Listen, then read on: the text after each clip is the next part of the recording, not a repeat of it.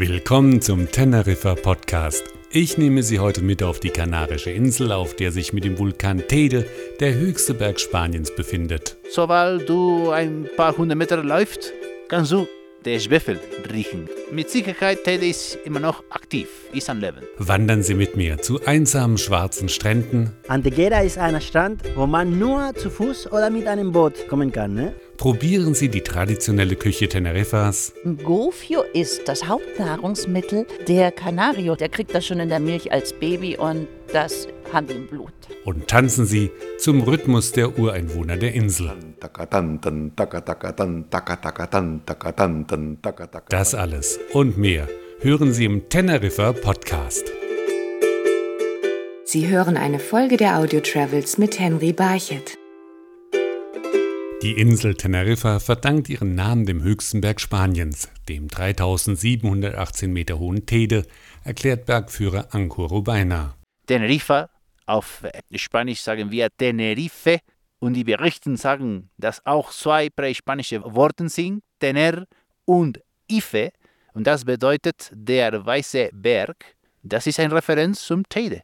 Manche sagen, das ist während der Bimstein, manche sagen ist, weil Teide im Winter verschneit ist. Der Teide prägt Teneriffa. Wer hier seinen Aufenthalt beginnt, bekommt den besten Überblick über die Insel. Wir sind gerade als fast 3200 Meter in der größten Nationalpark der Kanaren, Teide. Von hier können wir der größte Krater der Kanaren auch geradeaus rechts sehen, heißt Pico Viejo. Stellen Sie vor, ein Krater von fast ein Kilometer Durchmesser.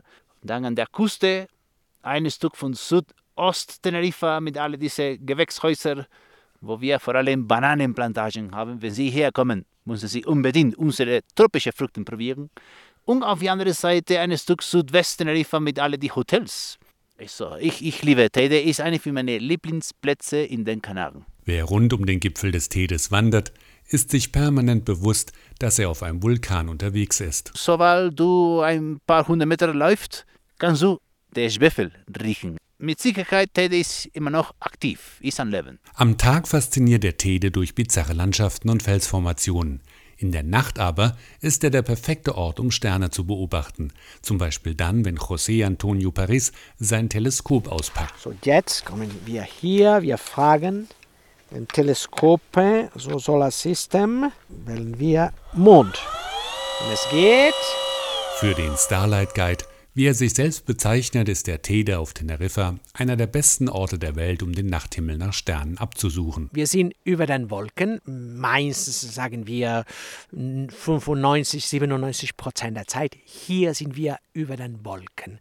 Und die Luft ist super klar, ist äh, am besten der Welt äh, für Astronomie und deshalb sind wir hier und können wir das äh, genießen. Doch nicht nur Hobbyastronomen, sondern auch Wissenschaftler aus aller Welt kommen nach Teneriffa. Auf Teneriffa befindet sich Instituto Astrofísico de Canarias, Astrophysisches Institut von Kanaren und das ist äh, Top-Institut in Astronomie in der Welt. Und deshalb zum Beispiel in dem Mond gibt es eine Gruppe Berge, die Montes Tenerife heißen, weil Teneriffa sehr wichtig in der Gesch- Geschichte von Astronomie ist. Der Tede ist zwar der prägende Berg für Teneriffa, aber auf der Insel gibt es noch viel mehr zu entdecken. Teneriffa ist wie ein Mini-Kontinent.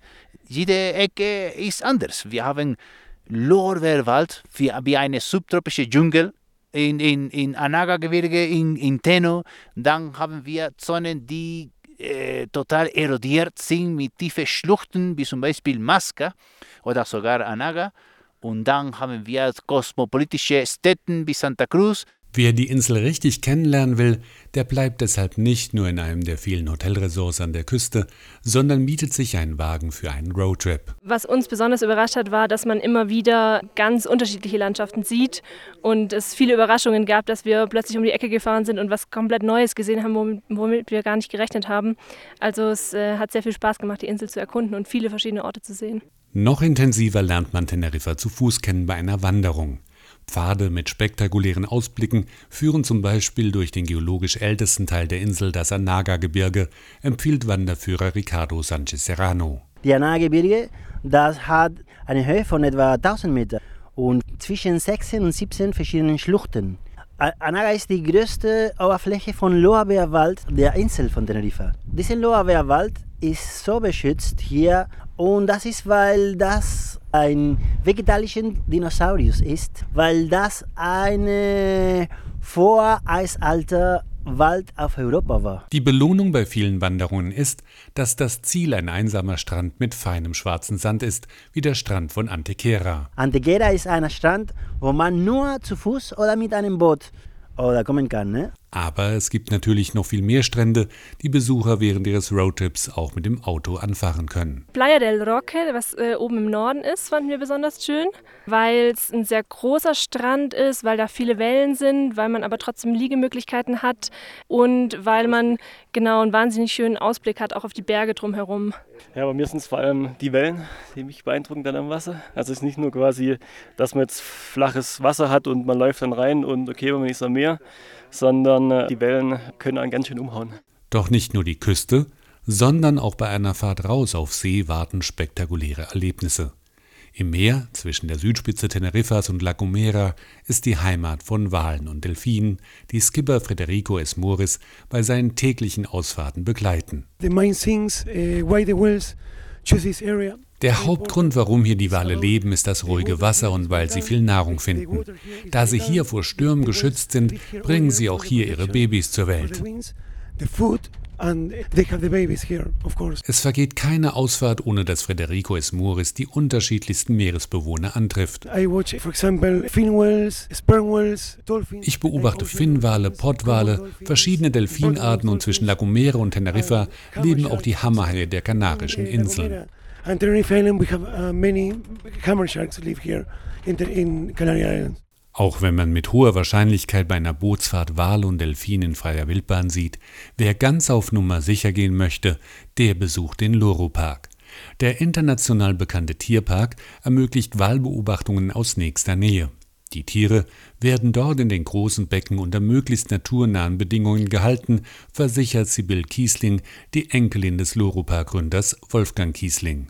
Das Wichtigste bei den Walen oder bei allen Meeressäugetieren, die wir im Loropark haben, ist, dass wir das Wasser direkt vom Meer holen, dann die Qualität auch testen, säubern und kälter stellen, sodass die, dass die Wassertemperatur die ideale ist. Somit versichern wir uns, dass das Wasser, was unsere Tiere haben, das Beste ist, was sie nur finden können, weil das das gleiche wäre, wie wenn sie im Meer sind.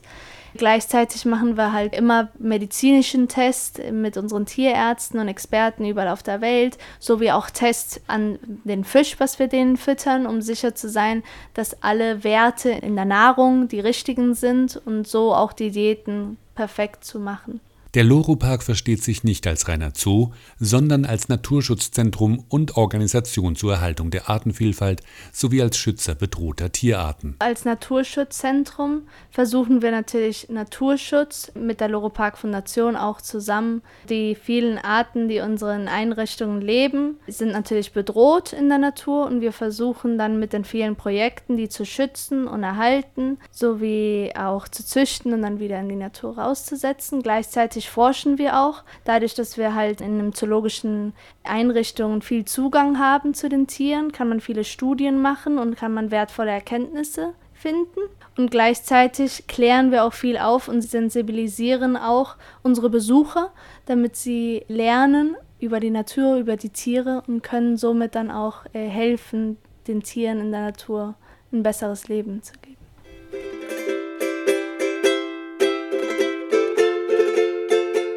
Neben Stränden, Landschaften und Naturbeobachtungen sind auch viele kleine Dörfer und Städte auf Teneriffa einen Besuch wert.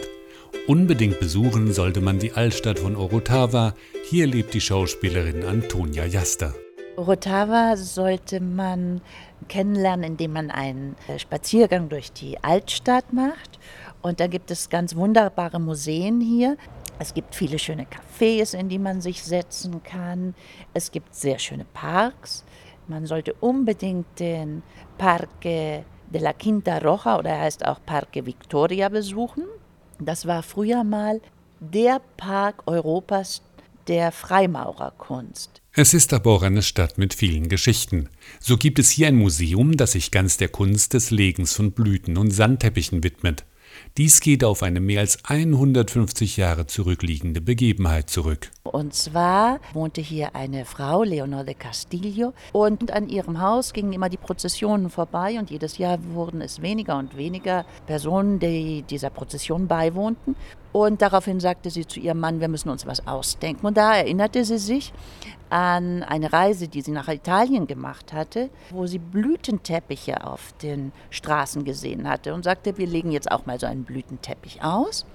Und dann zog die Prozession darüber hinweg und die ganze Nachbarschaft war so begeistert, dass das nächste Jahr dann sämtliche Nachbarn auch ihre Blütenteppiche auslegten.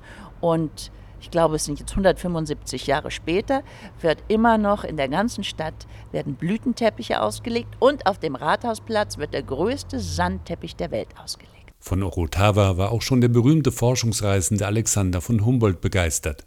Er machte hier 1799 einen Zwischenstopp auf seiner Reise nach Südamerika. Humboldt war nur sechs Tage auf Teneriffa, aber in diesen sechs Tagen hat er es geschafft, vom Hafen von Santa Cruz bis nach Orotava zu laufen, von hier auf den Teide rauf, wieder nach unten. Und als er dann nach unten kam, wurde ihm gesagt, wir bleiben nicht nur drei Tage auf Teneriffa, sondern das Schiff kann noch nicht weg, weil es gerade einen Seekrieg gab. Wir sind noch zwei Tage länger hier. Also hatte er hier drei Wünsche. Er wollte den Teide messen und besteigen er wollte den Botanischen Garten besuchen und den berühmten Drachenbaum in La Orotava. Das war der größte Drachenbaum zu dieser Zeit und diese drei Wünsche hat er sich auch erfüllt. Und sein Besuch hat bis heute Spuren auf Teneriffa hinterlassen. Er hat den Teide in verschiedene höhenbedingte Vegetationsabschnitte eingeteilt, die bis heute noch von Wissenschaftlern benutzt werden. Also auf welcher Höhe wächst welche Pflanze. Und diesen Pflanzen hat er zum Teil auch Namen gegeben. Die Violetta del Teide zum Beispiel, dieser Blume hat er den Namen gegeben. Eine andere Stadt, die man während seines Teneriffa-Aufenthaltes auf jeden Fall besuchen sollte, ist La Laguna, rät Fremdenführer Anko Rubaina. La Laguna ist nicht nur eine von der besten Beispiele Kolonialstil-Architektur.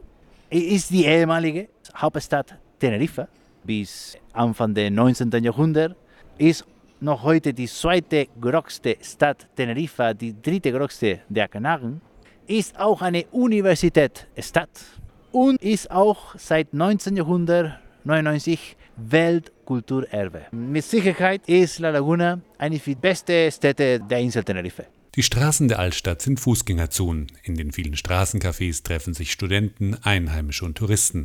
Es ist aber auch historischer Boden, über den man hier läuft. Damals, wo heute die Stadt ist, gab es eine große See, eine Lagune mit Süßwasser und alles herum war mit Lorbeerwald bewachsen. Als das damals der größte See der Insel war, ein neutrales Gebiet für die Ureinwohner, so gehört zu alle und war wie ein magischer Platz. Über die Ureinwohner Teneriffas, die hier lebten, gibt es bis heute nur wenige belegbare Erkenntnisse, erklärt Antonia Jasta. Die Ureinwohner, es gibt verschiedene Theorien, aber höchstwahrscheinlich kommen sie aus Nordafrika und ihre Sprache, über die man doch noch einiges weiß, Tamasik, ist sehr ähnlich wie die Sprache, die die Berber sprechen. Sie hatten Ziegen, was auch dafür spricht, dass sie aus Nordafrika gekommen sind, aber viel mehr weiß man nicht. Es gibt Theorien, dass ein gewisser Teil dieser Bevölkerung eventuell hier als Strafe herversetzt worden ist, aber es kann auch sein, dass sie einfach hierher gekommen sind, weil in Afrika irgendwas sich verändert hatte und sie Land gesucht haben. Was nicht zu erklären ist, die Berber hatten eigentlich keine Seefahrt. Insofern ist das nicht ganz klar, wie das Ganze und wann das Ganze stattgefunden haben soll. Wenige Jahre nach der Eroberung Teneriffa Wenige Jahre nach der Eroberung Teneriffas durch die Spanier waren die Guanchen, so die Bezeichnung der Ureinwohner, ausgelöscht. Überliefert aber ist die Taktfolge ihrer Musik.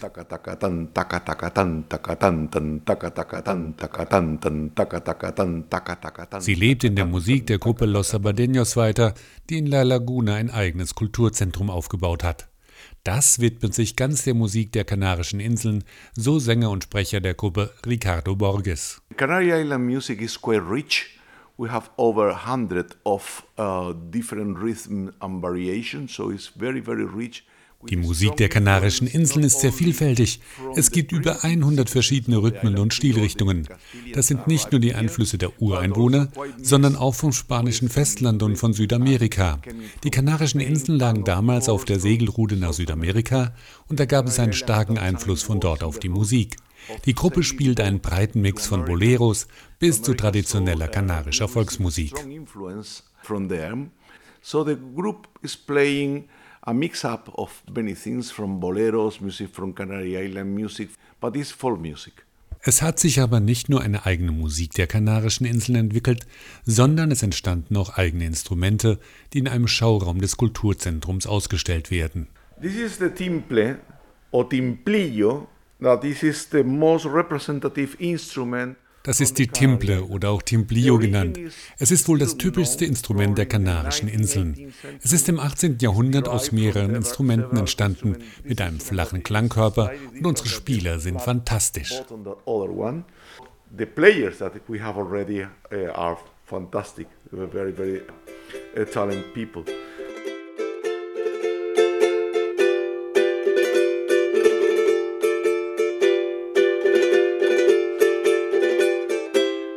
Die Vielfältigkeit Teneriffas drückt sich aber nicht nur in der Musik aus.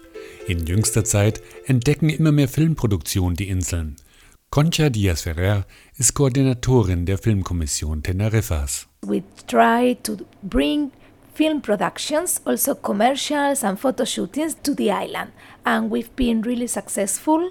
Wir versuchen Filmproduktionen, Fotoshootings und Werbeaufnahmen auf die Insel zu holen und waren bisher damit sehr erfolgreich. Das liegt unter anderem daran, dass wir auf Teneriffa sehr viele unterschiedliche Locations haben. Filmproduzenten finden Wüste im Tede Nationalpark, dichte Wälder im Anaga-Gebirge und die unterschiedlichsten Städte. Außerdem unterstützen wir die Filmproduktionen. So yes, we are bringing a lot of movies auch wenn die Handlung der Filme nicht unbedingt auf Teneriffa spielt, als Drehort taucht die Insel immer wieder in bekannten Blockbustern auf. International movies we've had Jason Bourne, we also had Fast and Furious 6, we also had Internationale Produktionen waren unter anderem Jason Bourne, Fast and Furious Teil 6, Wonder Woman, Kampf der Titanen und Rambo Last Blood. Gedreht wurden aber auch Serien für Netflix und Amazon und spanische Filme.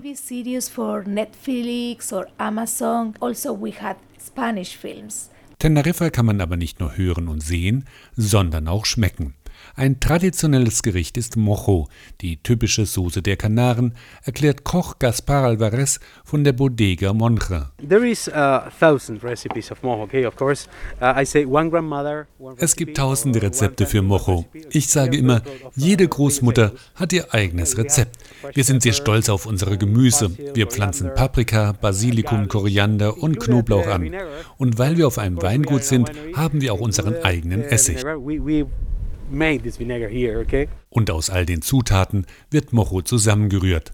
Doch Mojo ist nicht einfach nur eine Soße, sondern sie ist auch ein Teil der Lebensart auf Teneriffa. The families sit around of this dish. Okay, you can you can eat meat, you can eat fish. Die Familie sitzt bei diesem Gericht zusammen und isst Fisch oder Fleisch. Aber immer hast du die Mocho-Soße dazu. Sie stärkt den Familienverbund. Wenn man die Mocho schmeckt, dann erinnert man sich immer an die vielen Familientreffen.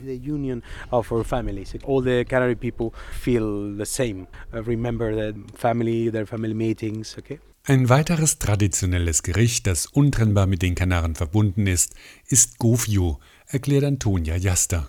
Gofio ist das Hauptnahrungsmittel der Kanarios gewesen über viele Jahre hinweg. Ursprünglich kam es von den Ureinwohnern, die hatten aber, glaube ich, nur Gerste und später äh, kam dann aus der neuen Welt Mais, äh, Weizen. Also man kann dieses äh, Mehl aus verschiedenen Körnern herstellen.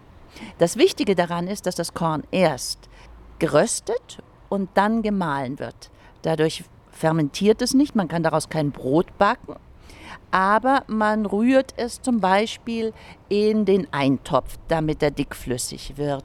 Man rührt es in den Milchkaffee und dann kommt noch Käse dazu. Das ist das typische Frühstück eines Kanarios zumindest vor 30 Jahren oder die Älteren essen das immer noch zum Frühstück und auch zum Abendessen. Also ein Canario braucht das einmal am Tag und es ist sehr, sehr, sehr nährhaft. Es ist sozusagen das kanarische Vollkornbrot. Gofio kann man in den unterschiedlichsten Variationen für die verschiedensten Gerichte verwenden. Man kann es auch kneten mit Honig und Mandeln, dann knetet man das Ganze und dann schneidet man das in Scheiben und isst das zum gesalzenen Fisch. Oder äh, mit Olivenöl und dann wird das Salatblatt drin gewendet und dann beißt man ins Salatblatt oder in, mit Rotwein und einem Löffel oder mit Zucker vermischt. Und es gibt tausend Arten, dieses Gofio zu essen. Nicht-Kanarios sind nicht so verliebt in das Gofio, wie das ein Kanario ist. Der kriegt das schon in der Milch als Baby und das haben die im Blut. Es gibt auch Produkte, die nicht auf Teneriffa heimisch waren, aber im Laufe der Jahre zu einem inseltypischen Nahrungsmittel wurden. Dazu gehört die Kartoffel. Die spanischen Eroberer brachten die Knolle aus Peru mit und bauten sie auf den höher gelegenen Regionen der Insel an, so Koch Gaspar Alvarez. This potato, the plant is very good adapted to the climate of the island. Diese Kartoffel hat sich sehr gut an das Klima der Insel angepasst. 400 Jahre lang war es ein wichtiges Nahrungsmittel auf der Insel. Durch den kommerziellen Kartoffelanbau drohten aber in den vergangenen Jahren die historischen Kartoffelsorten auszusterben. Die Kartoffelgesellschaft Papas Antiguas de Canarias hat sich deshalb zum Ziel gesetzt, die alten Kartoffelsorten zu schützen, so ihr Präsident Vicente Anatolio Luis Dominguez. Der große Unterschied zu anderen Kartoffelsorten ist, dass die alten Sorten geschmackvoller sind. Das Wichtigste aber, sie beinhalten rund 25 bis 30 Prozent weniger Wasser im Vergleich zu herkömmlichen Kartoffeln und sind dadurch fester. Viel später als die Kartoffeln kam ein weiteres landwirtschaftliches Produkt auf die Insel. In den 1850er Jahren brachten die Engländer aus Asien Bananenpflanzen mit und legten erste Plantagen an.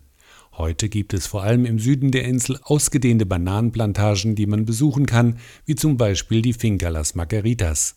Auf der Bananenplantage wachsen zwischen den Stauden die unterschiedlichsten schattenspendenden Bäume, erklärt Maria Peñorteca. Normalerweise auf die Bananenplantagen es gibt so äh, Avocadobäume, äh, Papayabäume und Mangobäume. Hier herum es gibt äh, die ganze Bananenpflanzen auch.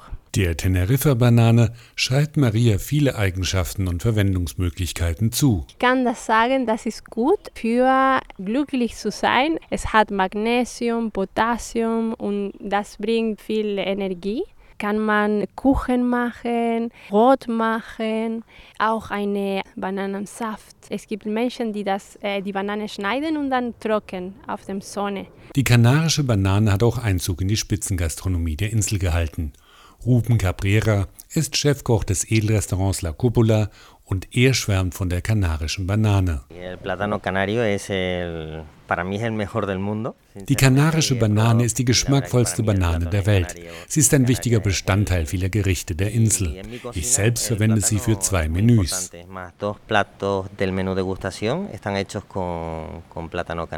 Eine besondere Geschmacksnote wird auch dem Käse, der auf Teneriffa produziert wird, zugeschrieben.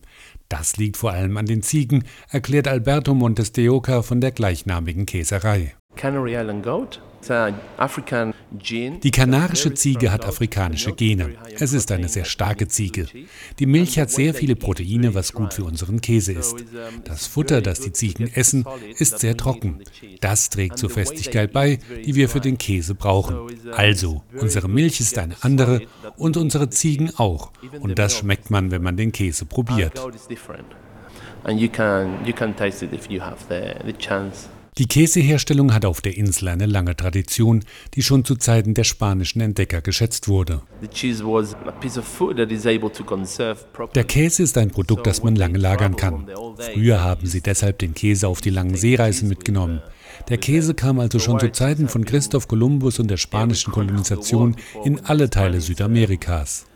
Cristobal Colon and Spanish colonization of South America was everywhere. Bei der großen Auswahl an regionalen Produkten kauft auch Spitzenkoch Ruben Cabrera gerne bei den Landwirten und Produzenten der Insel ein. Im Laufe der Jahre hat sich auf Teneriffa eine eigenständige kanarische Küche entwickelt. Durch die verschiedenen einheimischen Produkte hat sie ein gewisses Alleinstellungsmerkmal. Um den Abend auf Teneriffa kulinarisch zu genießen, empfiehlt Restaurantmanager Javier Sastre, einen Tisch im Restaurant La Coppola zu reservieren. Das Restaurant La Cupola zeichnet sich aus durch die architektonische Art. Man sitzt hier ganz oben im Hauptgebäude des Hotels mit einer Glasfront, die halb rund ist.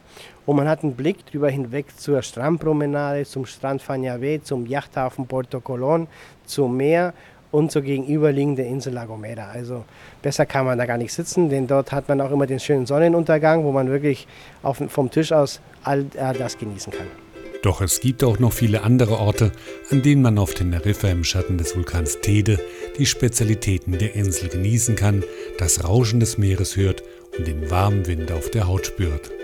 Vielen Dank, dass Sie mich auf meiner Reise durch Teneriffa begleitet haben. Noch mehr Informationen finden Sie übrigens auf webteneriffa.de. Viel Spaß beim Plan Ihrer Reise nach Teneriffa. Sie hörten eine Folge der Audio Travels mit Henry Barchet. Die Episoden der Audio Travels sind auf iHeartRadio, Spotify, iTunes, Radio Public und mehr als 20 weiteren Streaming-Plattformen zu hören.